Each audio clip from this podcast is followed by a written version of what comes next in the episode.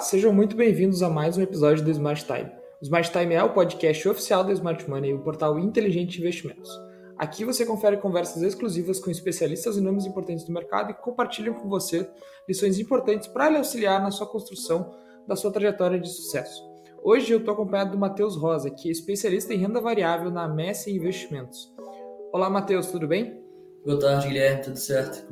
Contigo. Tudo show. Bom, gente, como vocês já devem ter visto aí no título do episódio, hoje o Matheus veio conversar com a gente sobre o mercado de opções. Você vai entender né, como funcionam esses derivativos, os tipos de opções que existem no mercado, como você pode investir nesses ativos e muito mais. Tudo isso né, para você poder entender se esse tipo de ativo faz sentido ou não para sua carteira e que lugar que ele pode ocupar na sua carteira, né? Uh, Matheus, então, né, explicando para o pessoal de casa aí, primeiramente, o que, que é uma opção, né? É um tipo de derivativo é, mas o que, que são as, esses derivativos, essas opções? É, que tipo de investimento é esse? Bom, Guilherme, como você comentou, as opções são chamadas derivativos, né? Pois elas derivam do ativo principal, que são as ações. As opções nada mais são do que contratos uh, de negociação de ações a uma data futura, com um preço já pré-determinado. Uh, então, seria eu negociar com você a quanto eu vou te comprar ou a quanto eu vou te vender uma ação em uma determinada data daqui um, um prazo. Uh, e esse contrato que a gente negocia vai ter um valor. E é o valor que a gente paga pela call ou pela put, a opção de compra ou a opção de venda. Uh, ao, durante esse prazo dessa operação, durante o prazo dessa call e dessa put, esse contrato que a gente negociou vai oscilar de preço e ao final da operação, ou ele vai me garantir essa nossa negociação, seja de compra ou seja de venda, ou ele vai deixar de existir.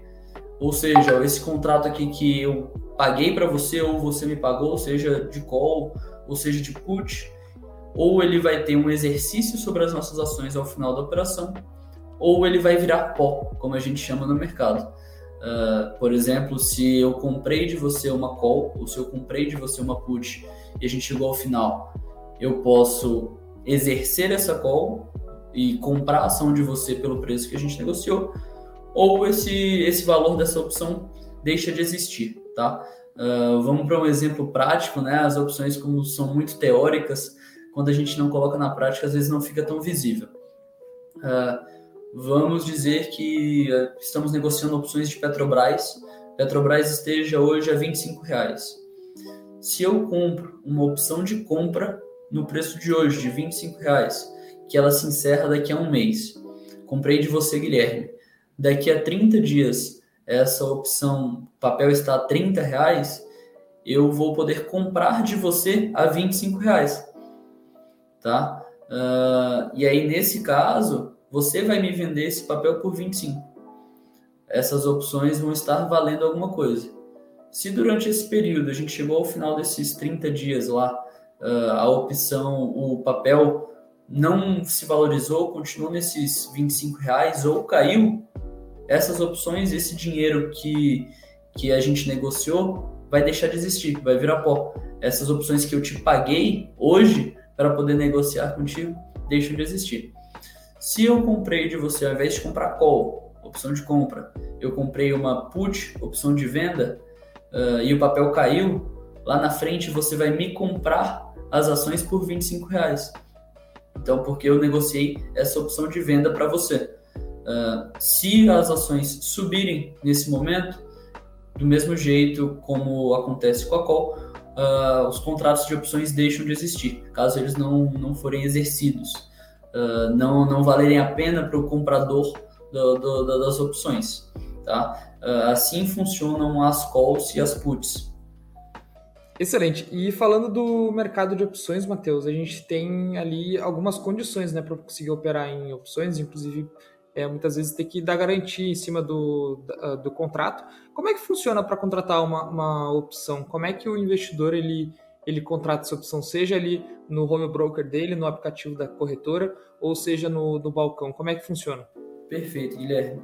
Uh, como eu já tinha comentado, a gente pode comprar ou vender opções. Uh, e a gente começa duas premissas, tá? Toda vez que a gente está comprando opções, uh, você está comprando o risco, você já está pagando na entrada. Então o seu risco já está limitado, o seu risco máximo é o valor que você está colocando nessa opção na entrada.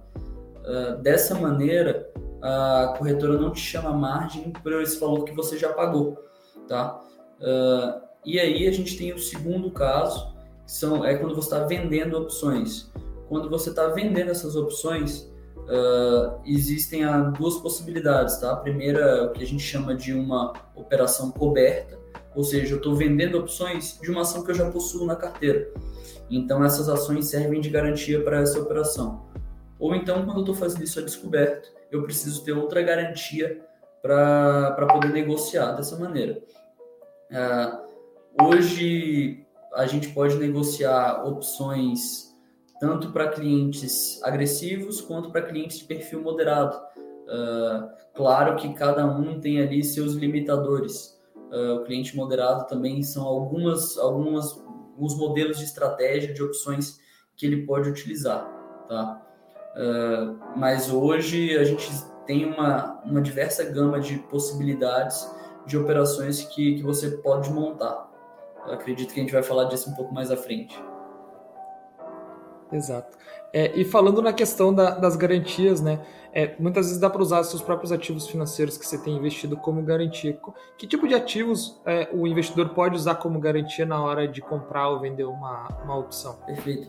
Uh, como falei, a própria ação que é do derivativo, né? Então, por exemplo, nesse no exemplo de Petrobras que a gente está utilizando, se eu tenho ações da Petrobras, elas vão servir ali de, de garantia para essa operação. Uh, caso eu não tenha essas, essas ações, eu posso utilizar diversas rendas fixas. Aí uh, a, a minha sugestão é que você sempre converse com alguém da tua corretora, com o seu assessor, para que ele possa te auxiliar ali a acompanhar essa essa margem, já que ela pode, pode variar ao longo do tempo. Excelente. E falando de, de estratégia de opções, né, Matheus, deu um, uma palhinha para a gente ali sobre essa questão das estratégias, mas falar sobre algumas das estratégias mais comuns. A gente tem, por exemplo, Ruby e Colar, que são estratégias comuns e estão bastante populares. Mas quais são as principais estratégias aí de opções e como que elas funcionam, no que, que elas divergem, é, uh, por exemplo? Bacana, Guilherme. Uh, assim como qualquer estratégia de investimentos, a ideia das opções é trazer com o menor custo possível a maior eficiência em retorno para o investidor. Uh, como a gente tem uma gama de possibilidades, como eu comentei com vocês, uh, a qual a gente pode comprar e a gente pode vender, a put a gente pode comprar e a gente pode vender. Uh, existe um, uma gama de possibilidades que a gente pode fazer combinando essas duas e diversas operações. Como eu já falei até da, da, parte de opções exóticas que a gente utiliza para baratear o custo de opções, a nossa ideia é, na maior parte das vezes, combinar uma compra e uma venda ou uh, duas compras e duas vendas para poder casar junto com as ações. Uh, como você já comentou, né, duas operações uh, que, que foram muito realizadas nesses últimos anos no mercado são a Ruby e a Colar. Uh, as duas são muito interessantes porque a gente está comprando puts, a gente está comprando opções de venda. Uh, então, isso quer dizer que a gente está protegido ou parcialmente protegido. Uh, nos dois casos, a gente tem, a, ao mesmo tempo que tem essas puts, a gente tem um limitador de alta. Ou seja, é uma operação no zero que a gente chama. Eu não estou pagando nada mais para poder entrar nessa opção eu estou vendendo uma call e comprando uma put. E como a gente comentou, né, diversos tipos de, de possibilidades, a Ruby e a Cola, as duas a gente está comprando uma put e vendendo uma call. E mesmo assim elas têm estratégias diferentes. Uh, vou começar falando pela Ruby, que já é mais popular. Uh, a Ruby ela tem uma proteção parcial. A gente tem uma put com uma barreira. Uh, o que, que isso quer dizer? Se o papel cair até um certo percentual, a gente está protegido e a gente garante um cupom prefixado, que foi o que a gente vendeu na call. Uh, então, por exemplo, uh, ela gera para gente um cenário binário. Vamos seguir no nosso exemplo de Petrobras, né? Digamos que eu tenha uma Rubim Petrobras que me garanta durante seis meses um cupom pré-fixado de 10% e uma proteção de 20%. Nesse cenário binário, se o papel não cair a nenhum momento abaixo desses 20%, eu tenho o ganho garantido desses 10%. Tá? Uh, essa é a estrutura da Ruby. Caso ela rompa essas opções, as opções deixam de existir, mas eu continuo com a minha ação comprada. Uh, então, essa é uma operação uh, normalmente mais tática, mais rápida, onde a gente já tem o, esse ganho pré-definido e uma proteção parcial. A colar ela é uma operação mais conservadora, onde a gente tem uma proteção integral e uma alta limitada parcial. Uh, então, ao invés de eu ter uma, uma put com barreira, eu tenho uma call com barreira. Então, nesse caso, se a gente faz esse exemplo de Petrobras, né? Na cola, a gente faria uma put, seja 100%, por exemplo. Então, digamos que é o papel dos 25 reais. Tudo que o papel cair abaixo dos 25, ao final da operação, eu recebo de volta e a operação se encerra ali nos 25 reais. Uh, porém, eu tenho esse limitador na alta. Se o papel, por exemplo, subir mais do que 30%, se fosse nossa barreira, eu fico limitado em 7% para esse período aí de seis meses. Uh, então é assim que funciona. A gente tem uma barreira em cima, ao invés da barreira embaixo, na colar. É uma operação mais conservadora uh, que, que nos oferece uma estratégia, uma visão diferente da Ruby. Uh, e como a gente costuma sempre dizer na parte dos investimentos, né, Guilherme? O importante é ter diversificação na carteira.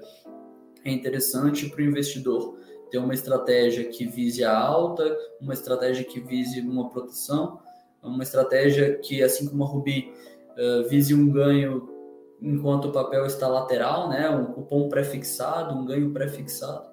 Uh, o importante é ter essa diversificação na carteira.